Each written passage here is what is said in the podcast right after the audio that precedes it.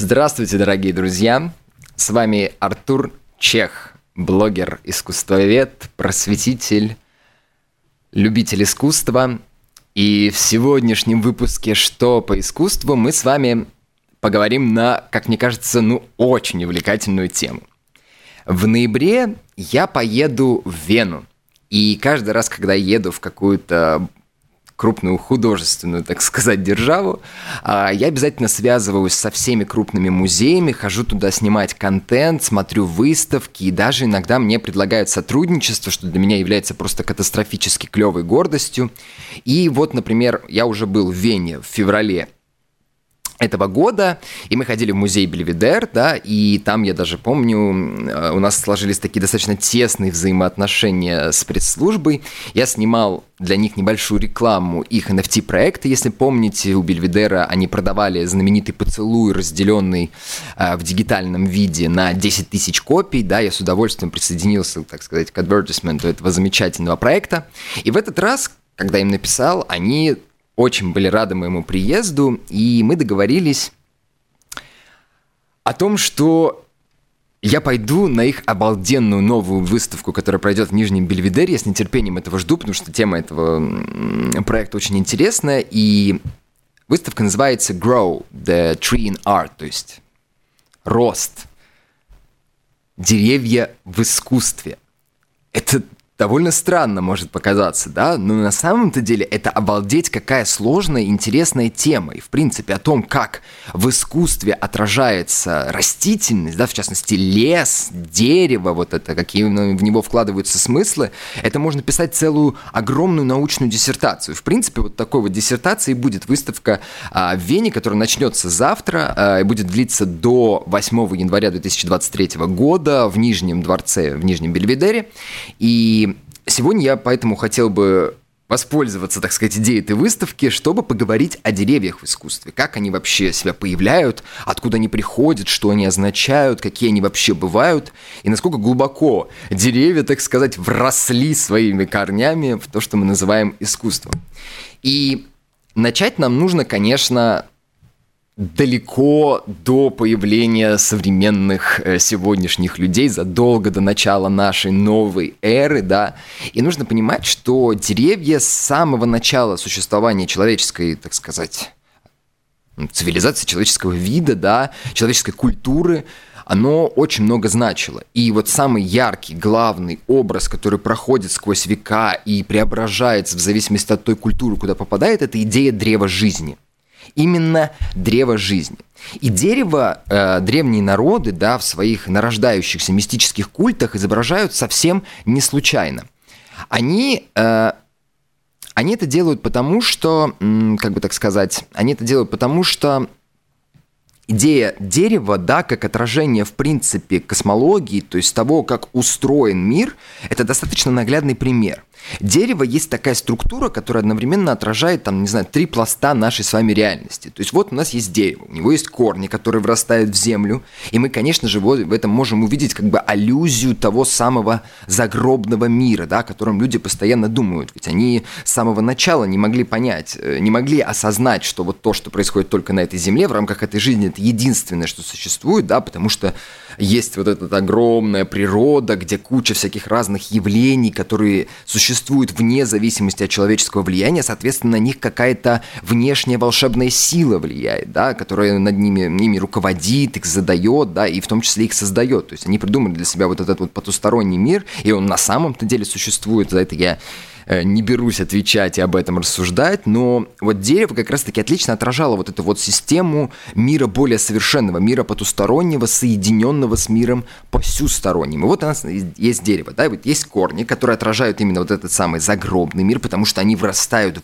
в землю, они невидимы, но однако же именно они есть начало тому, чтобы произрастала жизнь непосредственно на этой земле. Дальше мы видим ствол дерева.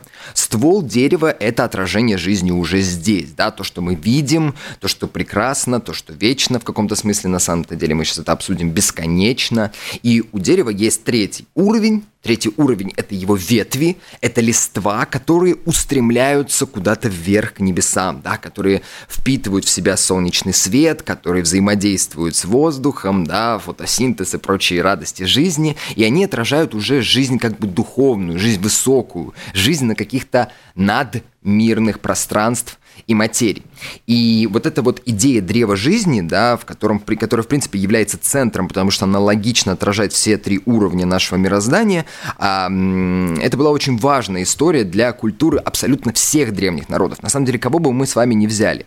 И вообще, археологи нашли одно захоронение, которому, как считается, более сотни тысяч лет – и э, оно нашло, э, они нашли его в иракской пещере Шенидар.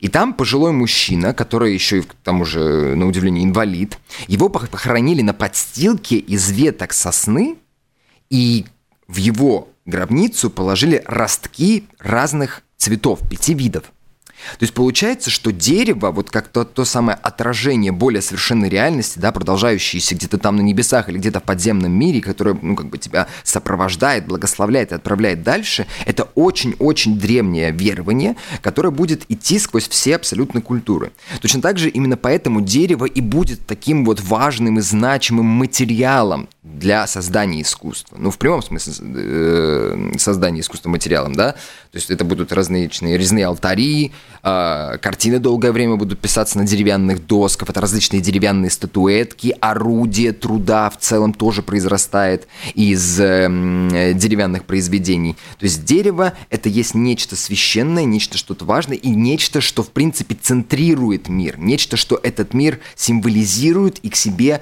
привлекает.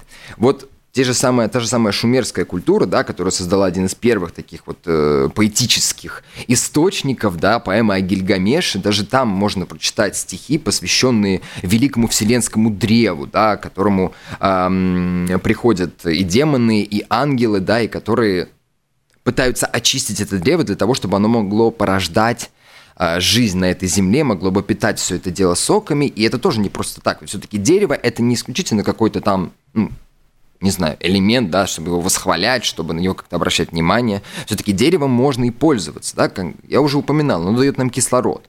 Во-вторых, деревья очень часто дают человеку плоды, то есть это что-то, что помогает человеку продлевать жизнь. И человек, который долгое время не сталкивался, не знаю, с сельским хозяйством, да, и сам не выращивал э, для себя определенные культуры и скот, он, конечно же, особенно восхвалял дерево, потому что это та вещь, которая дает тебе плоды, за которой не нужно бегать, охотиться, да, и которая тебя не убьет в процессе этой самой замечательной охоты, если ты будешь с ним вести себя правильно.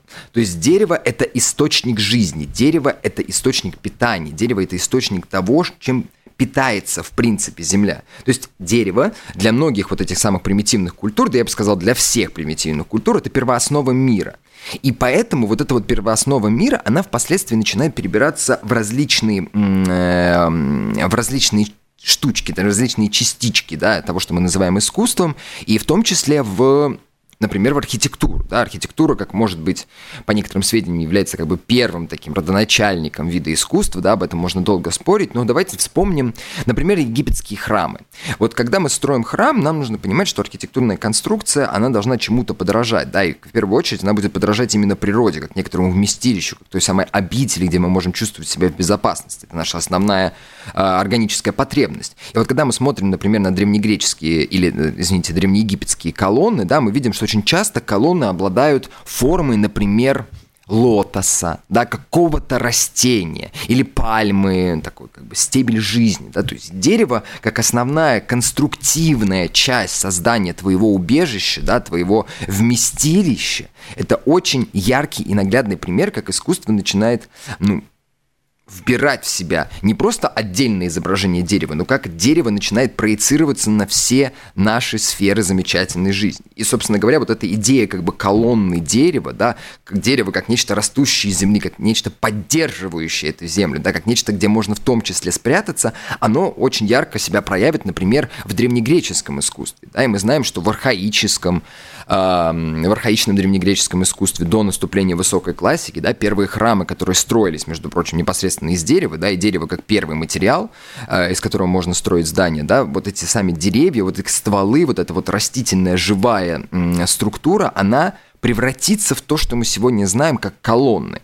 А колонна – это ну, одна из самых главных ячеек почти любой классической постройки. Вы куда ни придите, неважно, будь то древнеримская, древнегреческая, классицистическая, барочная, э, христианская, там, готическая, романская архитектура, везде всегда будут присутствовать эти самые колонны. В этих колоннах основой лежит именно явление дерева – потому что дерево, как конструктивная ячейка, а, очень привлекало примитивные народы, они в нем реально видели как бы вот это вот самое воплощение жизни на Земле. И самое интересное, что греки, когда стали ну, как бы создавать из дерева такие деревья, которые поддерживают как основа, да, и храмы, и которые впоследствии превратятся в мраморные там или известковые колонны, да, которым, которые, в принципе, и будут строить э, все храмы, деревья они еще начнут как будто бы воплощаться внутри храма, потому что деревья, как вот эти вот самые источники жизни, они же не созданы самими собой, да, они являются отражением существования неких высших существ, да, и за каждое дерево каждое дерево, которое дает, там, не знаю, определенный плод или присутствует в определенной территории, да, каждому дереву, конечно же, есть свой, так сказать, создатель. И интересно, что у каждого бога, допустим, древнегреческого пантеона обязательно присутствует, так сказать, свой покровитель, то, тот бог, который воплощается в виде этого самого дерева. Вот, например, все мы знаем, что Аполлон, да, бог музыки, бог вдохновения, бог наук и культуры, он всегда э, сидит с лавровым венком у себя на голове. Есть замечательный миф об Аполлонии Дафне, да, Дафна это м, нимфа, которая была в свите Артемиды, да, такая нимфа, которая сознательно отказалась от брака, от любви, соблюдала целомудрие, является одним из таких вот знаков целомудрия. Э, в нее однажды влюбился Аполлон, да, и его страсть была настолько бешеной, настолько неконтролируемой, что он пытался завладеть ей силой, хотя она явно ему отказывала. И Дафна взмолилась, чтобы ее э, превратили в нечто, что, ну, что не сможет Аполлон забрать своими грязными, похотливыми руками. В итоге Дафна превращается в это самое лавровое дерево, так оно, собственно говоря, и появляется. И Аполлон, который увидел, что он своей неконтролируемой страстью полностью э, игнорирующий, допустим, желания своей возлюбленной, правила и прочие радости, он поклялся, что теперь он больше не будет таким вот похотливым кобелем, извините за подобное выражение, и сделал своим, грубо говоря, деревом, да, своим собственным знаком, тем, чем он будет покровительствовать лавровое дерево. И впоследствии лавр, да, он войдет как вот знак такого триумфа, дарованного Аполлоном в виде там, просветления. Он войдет, например, очень плотно в э, культуру царствования и, в частности, императорского римского трона, да, мы всегда вот на всех монетах, на всех штандартах, не знаю, будем видеть э, профиль императора, который, конечно же, с лавровым венком шествует. То есть лавр, вот как, как этот вот знак покровительства, можно сказать, Аполлона, да, знак как бы некого торжества, изначально родился из того, что Аполлон вообще не восторжествовал, а очень серьезно проиграл. Ну вот как бы каждому дереву всегда сопутствует какой-то бог, который э, его, грубо говоря, создает, да, вот, например, дуб – вот великое дерево, дуб, да, во многих, особенно северных культурах, особенно почитаемый за счет того, что он такой могучий, крепкий, большой, да, он всегда является, так сказать, деревом воплощением, деревом знаком какого-либо грома, ой, бога грома и молнии. В древнегреческой культуре это, конечно же, Зевс, да, Зевс, как, во-первых, эм, нерушимый, да, главный лидер древ... божественного пантеона, да, или в скандинавской мифологии э, Тор будет покровительствовать дубу, да, это будет дерево именно Тора, как вот того же самого мощного, нерушимого э, властителя молнии и грома.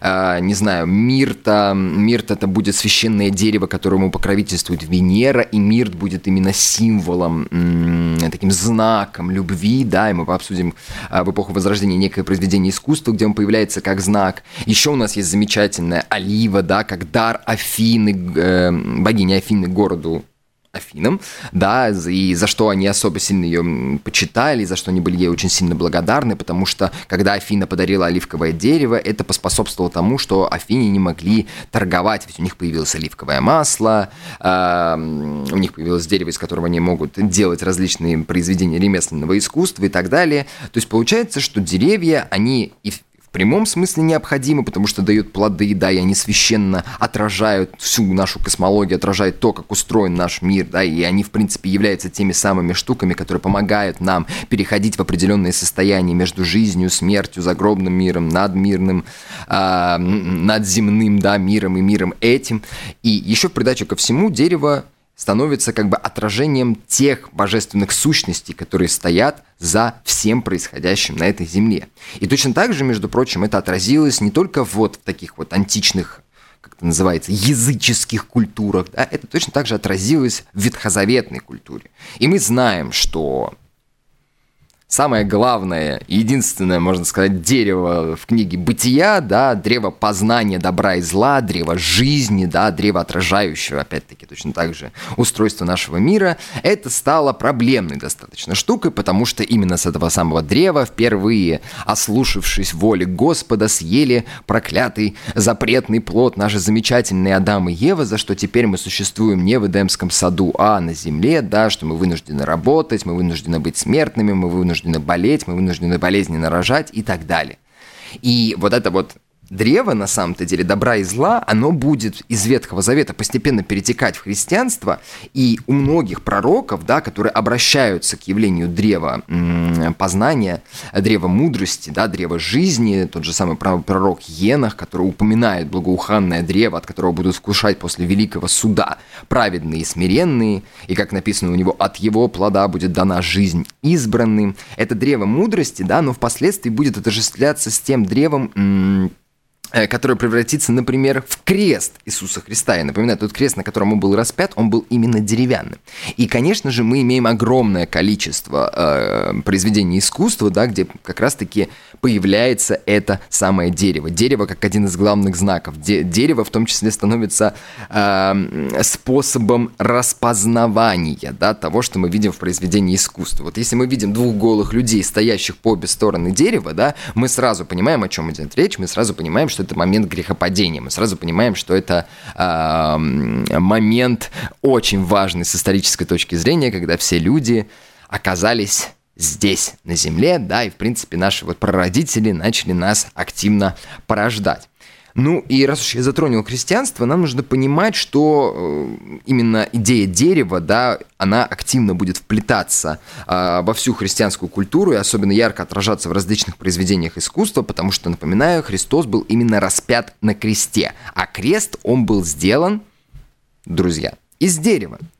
И почему он был, собственно, создан из дерева? Да? Все-таки, эм, вот я упомянул пророка Еноха, да, э, вот нам нужно понимать, что христианская современная, ну, такая европейская культура, да, после начала нашей эры, они очень много занимались тем, что они подводили все ветхозаветное учение да, к тому, что оно пытается предупредить нас о приходе Христа. И поэтому образ дерева так активно будет им вобран, активно будет им использован, потому что в Ветхом Завете у нас есть очень много, так сказать, намеков да, о том, что о том, что придет Иисус Христос, и что Он будет распят именно на деревянном кресте. То, есть, что дерево, вот это познание добра и зла, оно будет непосредственно с ним связано. Мы можем прочитать довольно логично развивающуюся историю, как дерево добра и зла в итоге превратилось в крест Христа, да, я объясню, почему это произошло. То есть, когда вот Адам и Ева, да, их выгнали, они там жили себе, рожали детей, и в один прекрасный момент Адам умер, да, потому что он стал смертным. Вот он лежит при смерти, и его сын Сиф, он идет к вратам рая, он просит, э, так сказать, это, это забавно, что у них был такой вот как бы открытый доступ, но куда им доступ, к сожалению, был закрыт, да, то есть они могли подойти к этим вратам, он вот находился прямо непосредственно э, в их близости. Он приходит, просит ангела дать ему как бы масло прощения, чтобы как бы человек уже умер и мог соединиться с Господом, как бы он уже искупил свою вину за свою долгую, достаточно сложную э, жизнь, да, он посмотрел, как его сыновья, один сын поднял руку на другого, он очень много работал, он смотрел и сопровождал Еву ее трудных, э, трудных родах и так далее. Но однако же архангел Михаил, он э, сказал, что прости, дружище, прощение человечеству будет дано только тогда, когда придет, сами знаете кто. И Сифу он дал дре- одну ветку этого древа познания. Того самого, с которого Адам вкусил вот этот замечательный плод, из-за которого у нас столько про- э, проблем он вручил ему ветвь и сказал, что можешь вот этот вот оживить, вот этот, попробовать оживить этот сухой э, плод, и если у тебя получится, то тогда ну, сможет Адам быть исцелен, искуплен э, и как бы прощен. Э, Сиф возвращается, дает по одной версии, там он то ли сажает это дерево, оно начинает произрастать, да, и после этого он выжимает вот это масло, чтобы смазать умирающего Адама. По другой версии он вложил эту ветку прямо в рот Адаму, и именно из Адама начала расти, э, начала расти расти вот это самое замечательное древо именно уже на земле, и впоследствии, да, пройдя несколько этапов, оказавшись, например, у царя Соломона, да, вот это вот священное дерево, он его срубил для того, чтобы из него положить основу знаменитому Иерусалимскому, такому первому э, божественному храму, да, в конце концов, э, у него не совсем это получается, Соломон его пересаживает, но в итоге доходит все до того, что именно из этого самого дерева, которое вырастает из Адама, да, я напоминаю, Голгофа, э, которое как бы переводится как лобное место, там как бы лежит череп, и очень часто череп Адама именно изображается э, в распятии Христа, потому что Иисус якобы по преданию был распят на том самом месте, где где умер Адам, потому что он является полной противоположностью Адама, он является его более совершенной версией, то есть он искупает то, что сделал Адам, и поэтому крест Иисуса Христа по преданию как раз-таки сделан из того самого дерева, выросшего из ветки древа познания добра и зла, да, вот этого райского. И в итоге создается крест именно из этого дерева, потому что здесь есть вот этот вот момент искупления. Иисус искупает то, что сделал Адам. И дерево становится вот этим самым посредником. Дерево становится тем самым знаком. Да? Вот как перенимает Сначала ветхозаветная иудейская культура, да, монотеистическая, а потом впоследствии и христианская монотеистическая религия, вот это вот древнее верование о добре и зле, что именно дерево становится регулятором а, того, как происходит все в этом мире, как этот мир устроен, и это достаточно интересная, э, неочевидная на первый взгляд, но достаточно понятная штука. И вот у нас есть этот замечательный крест, который сделан из дерева, да, есть как бы такое четкое описание, из чего он был сделан, есть даже так называемый э, крест животворящий на обратной стороне иконы византийской 12 века, на передней стороне изображен спас нерукотворный, на обратной стороне у нас вот стоит такой крест, который держит, поддерживают двое ангелов, и мы знаем, что там вот простой крест, у которого еще есть несколько дополнительных перекладин. И рассказывается, что Христос был распят на кресте, э, который сделан из кипариса был сделан столб. Кипарис, кстати, очень важное растение, очень важное, очень важное дерево для всего христианского искусства в целом, да, и для христианской символики. Поперечная перекладина, к которой были прибиты руки Христа, была сделана из сосны, а подножье, то есть там вот э, как бы по мнению византийцев, да, и византийской иконографии, в православной иконографии Иисус очень часто прибит двумя гвоздями, и очень часто он прибит дополнительной досочкой внизу, да, такая вот поперечная. Эта часть была сделана из кедра. И Этому находится подтверждение в ветхозаветных, э, э, ветхозаветных произведениях пророков. И вот эта вот сложная взаимосвязь с деревом, да, и символика дерева, она начинает преобразовываться в так называемый ботанический словарь. Почему это происходит? Потому что когда христианство вошло ну, как бы стало официальной, можно сказать, мировой религией, да, по крайней мере, на территории европейского и западно, западноазиатского континента, так сказать, а, Люди, которые не всегда были грамотны, люди, которые не всегда э, могли позволить себе приобрести очень дорогостоящие, да, там, рукописи, а рукопись в христианстве это одна из самых главных вообще вещей, потому что главное что мы знаем вообще о Боге, как мы это все узнаем, это, конечно же, писанное слово, Евангелие, да, и люди совершенно не сомневались в том, что Евангелие это абсолютно истина, для них это было как стопроцентное доказательство. Раз это слово записано, да, записано самими очевидцами жизни Иисуса Христа, значит, это слово сто процентов правдиво и сто процентов реально, поэтому к Евангелию было особое отношение.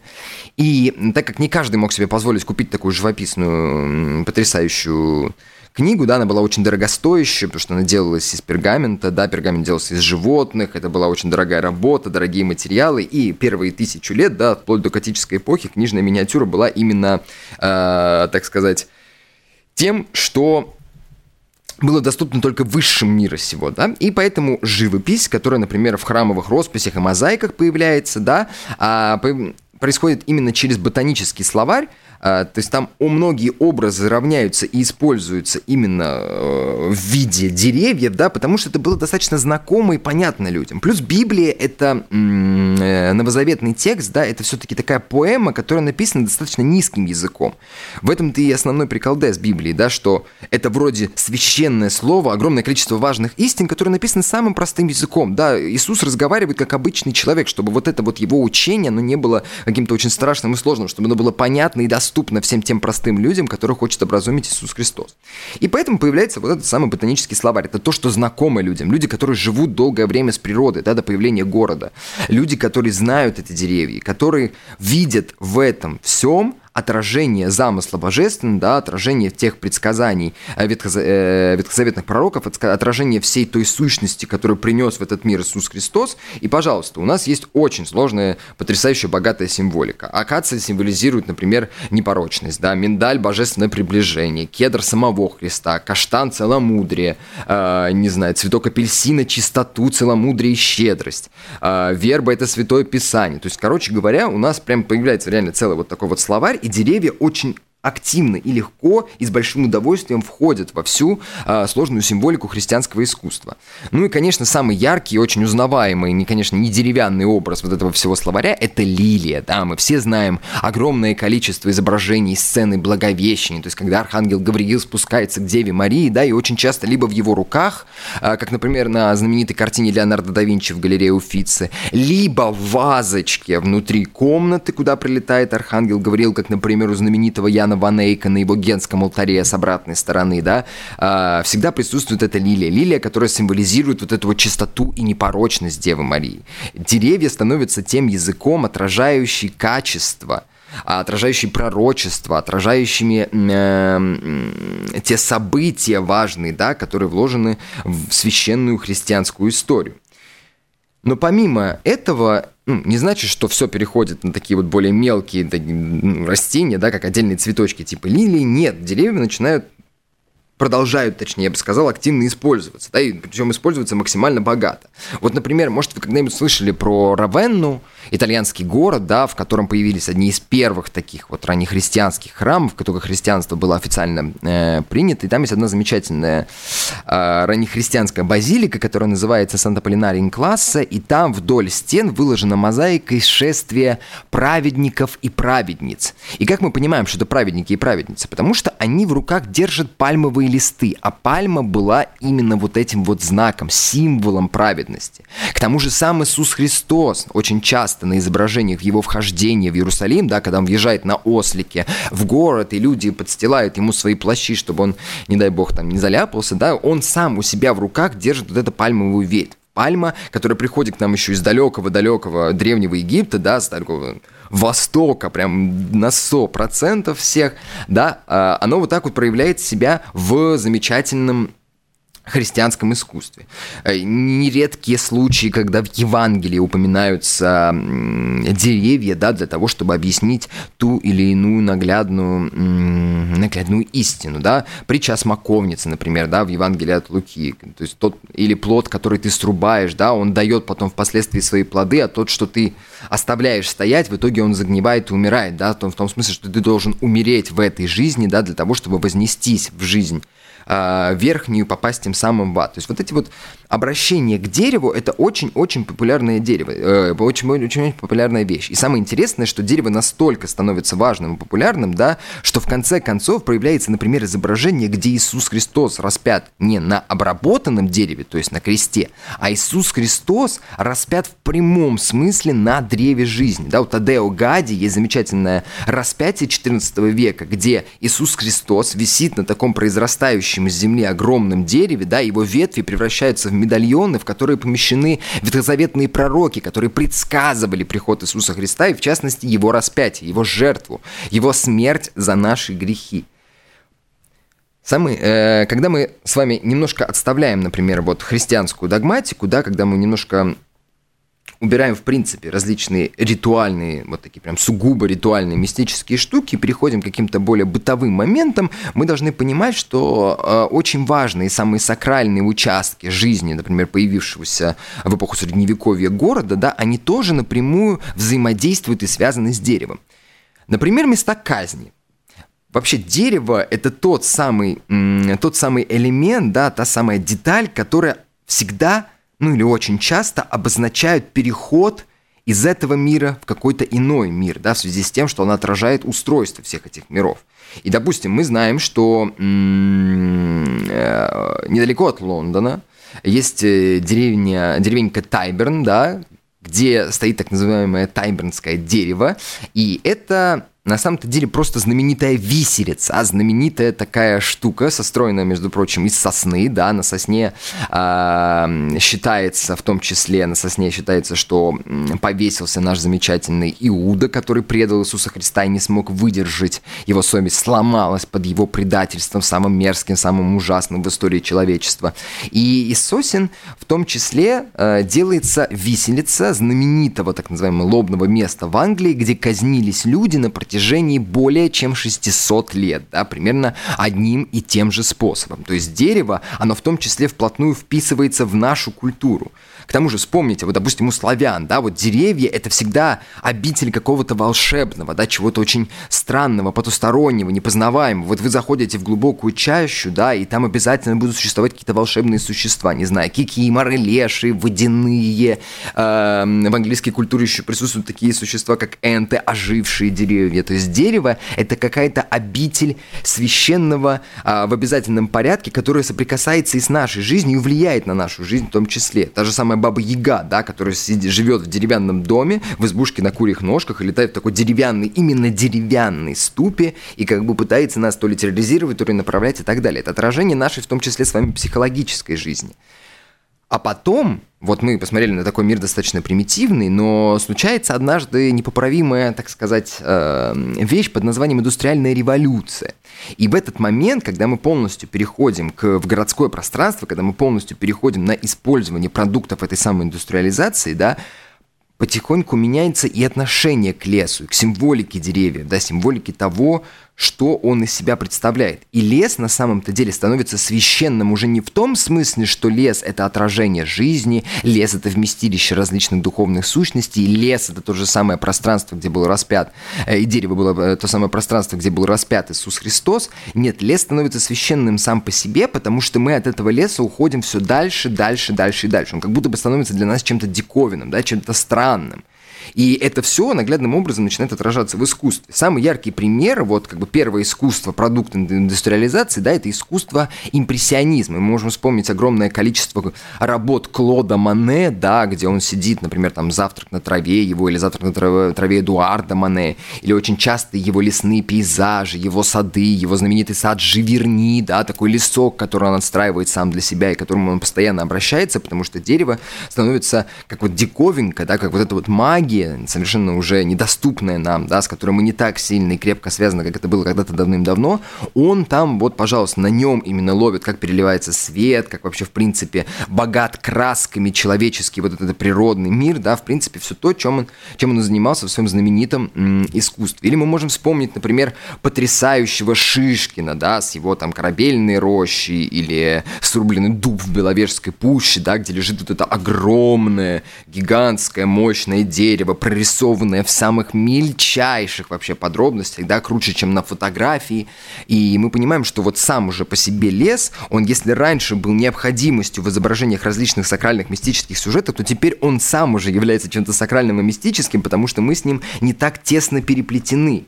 И лес от нас с каждым годом начинает уходить как будто бы все дальше, дальше, дальше и дальше. И хотя его пытаются как бы с нами соединить, его пытаются использовать, например, э, Арнуво, да, искусство модерна, неважно, будь то английское движение искусства ремесел или венский сецессион, да, они как пытаются вернуть дерево, как, например, материал, да, они стараются делать различные декоративные резные панели или вставляют в свои э, замечательные произведения искусства различные древесные растительные орнаменты. Ну, достаточно вспомнить только афиша Альфонса Мухи, да, посвященная спектаклям Сары Бернар, где все либо вырастает из деревьев, либо все окутывается деревьями, либо вот оно вот так вот все эм, покрывается как рамы, да, такими орнаментальными, эм, такими растительными орнаментальными мотивами. То есть получается, что дерево, хотя оно и пытается вернуться, но оно все равно примерно остается диковинкой. И это все продолжается вплоть до современного искусства, проходя через все абсолютно этапы.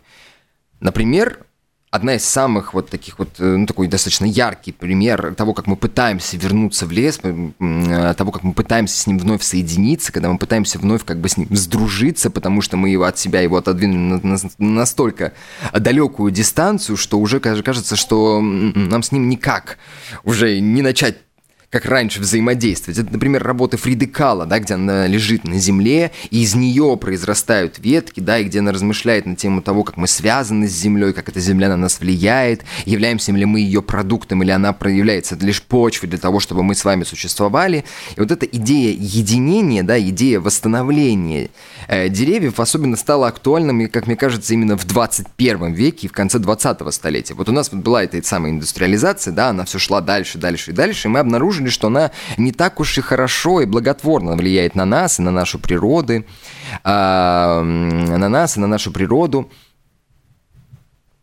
собственно говоря, и поэтому нам нужно все это исправлять, да, и поэтому сегодня в таких вот крупных, достаточно хороших городах, э, в крупных, достаточно хороших городах происходят такие озеленения многих районов, да, и художники на эту тему тоже активно и очень много размышляют, как, например, знаменитый перформанс, так называемый «Семь тысяч дубов», который сделал Йозеф Бойс на документе седьмой.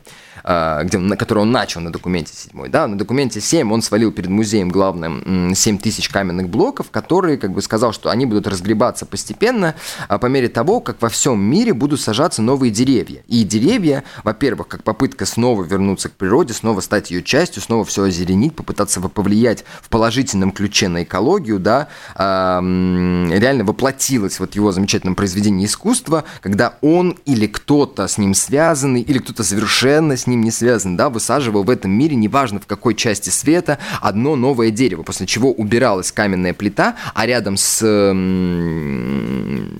а рядом с посаженным деревом ставилась такая мемориальная плита, рассказывающая, кто, когда и зачем и как это посадил. И в, и в данном случае деревья, они становятся для нас намного ближе, в том числе потому, что они нас между собой сближают, да, все-таки это один был из способов э, существования в рамках глобализации, да, когда смешиваются культуры, что мы все работаем на одно благое дело, и деревья, они становятся одним из способов, как мы можем работать здесь на благие дела. Или, например, инсталляция Рашида Джонса, которая прошла в музее «Гараж» э, в 2016 году, она называется «В нашем доме». Что это такое? Он сделал такую небольшую, можно сказать, комнатную оранжерею, да, он поставил такие вот стенды металлические, которые полностью были заполнены заполнены растениями, куда ты мог прийти, посидеть, э, подышать, послушать, э, поработать над своими какими-то делами, посмотреть различные видео и аудиоинсталляции. То есть, короче говоря, ты вдруг интегрируешься в природную культуру как когда-то давным-давно это делали люди, потому что иного варианта у них, собственно, и не существовало, да, и они, в принципе, не могли себе представить, что мы будем существовать оторванные от леса.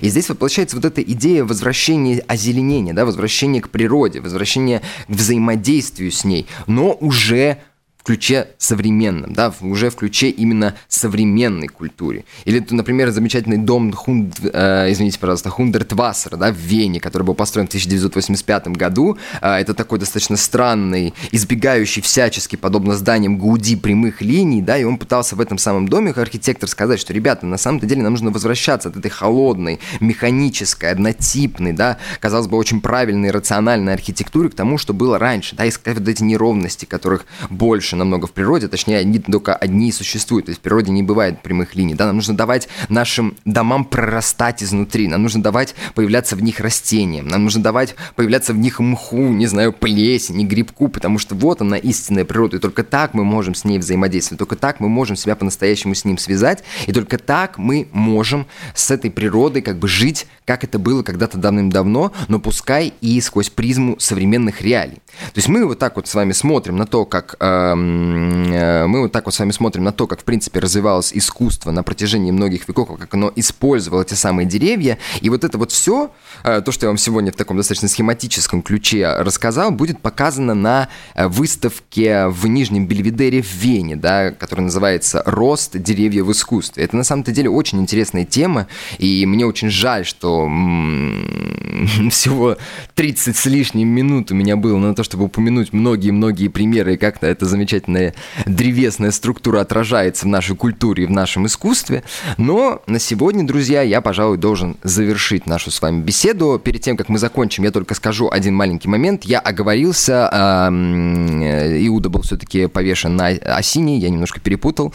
Э, хотя различные версии говорят по-разному, да, и все-таки есть несколько вариантов деревьев, на которых был повешен Иуда. Ну, я извиняюсь, что я так оговорился, и слава богу, что я это вспомнил. А теперь, друзья, я вынужден с вами попрощаться. Мы услышимся с вами вновь уже в следующий четверг в передаче «Что по искусству». Это был Артур Чех, блогер-просветитель, искусствовед и просто большой любитель прекрасного искусства в частности. Всем чудесного денечка и до скорых встреч!